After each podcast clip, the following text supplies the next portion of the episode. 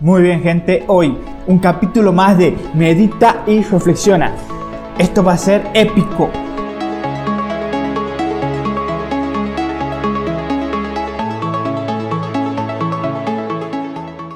Muy buenos días, es un honor poder estar de vueltas con ustedes y el título de este podcast es Detente.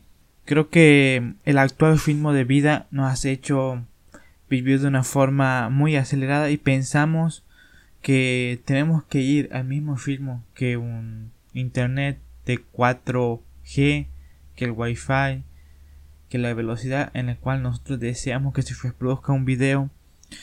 Hay una sociedad que no se detiene, que avanza, que noto yo que muchas personas no tienen capacidad de retención más allá de uno o dos minutos y cuando uno le habla algo importante o están cerca de un contenido importante no tiene la capacidad de prestar atención por más de dos minutos, ni siquiera un minuto. Y esto realmente es grave porque muchas veces Dios nos quiere introducir en un proceso en el cual lleva tiempo. No es una reflexión de un minuto, no es el estar meditando en su palabra solamente dos, tres minutos. Dios muchas veces nos quiere hablar, pero nosotros estamos tan acelerados que no le damos el tiempo adecuado, no nos entramos en un proceso en el cual analizamos cómo estamos caminando, cuáles son nuestros resultados, qué podemos mejorar. Orar, pero no tan solo orar y levantarnos, pedir nuestras necesidades, sino también se trata de buscar la persona y la voz de Dios. Dice en Proverbios 14:8. La ciencia del prudente está en entender su camino, mas la indiscreción de los necios es engaño. Creo que sabiduría es entender por dónde vamos, por dónde estamos caminando y hacia dónde nos dirigimos. Sabes, si tan solo pudiéramos detenernos un poco, a veces vamos muy acelerados. Esta idea de que todo debe ser instantáneo está relacionada con el actual ritmo de vida como ya lo hemos mencionado hace rato.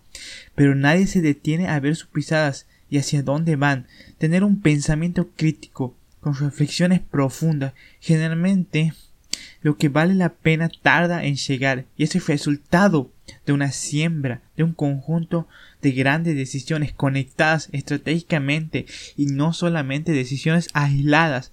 Es el fruto de pensar bien, de creerlo y de sobre todo hacerlo. Si los resultados que anhelas no te salen a la primera, te desesperarás por todo y no tienes la capacidad de paciencia, entonces la vida te noqueará a la primera que desesperes. Usará esto como una debilidad de tu parte y te será contada como batalla perdida. Y todo el mundo sabe que después de muchas batallas perdidas tenemos el riesgo de perder la guerra. Sabes, habrás perdido muchas batallas, por vivir en desesperación, por no tener paciencia. Pero hoy es importante que aprendamos a desarrollar paciencia, estando siempre diligentes, no lamentándose en los malos resultados, sino analizándolos para levantarme de otra manera si es necesario. Recuerda, hay veces que la vida tiene preparadas curvas, pero por no apretar el freno nos estrellamos. Tenemos que ser sabios en cada jugada y en cada etapa orar a Dios, pedir sabiduría, no solamente quedarse en el marco de la oración, sino también accionar. Quiero leer Santiago 5.7 que dice, por lo tanto, hermanos, tened paciencia hasta la venida del Señor. Mirad cómo el labrador espera el precioso fruto de la tierra, aguardando con paciencia hasta que reciba la lluvia temprana y tardía. Hoy más que nunca debemos aprender a esperar. El fin actual de vida nos ha engañado.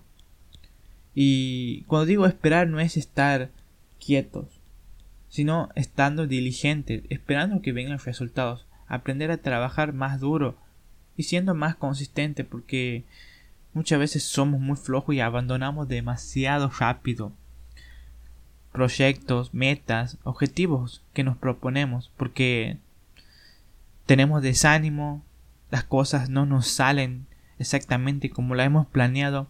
Tenemos que ser organizados, pero ¿Sabes? El ser organizado no te garantiza el éxito, sino que te garantiza actuar de una forma eficaz.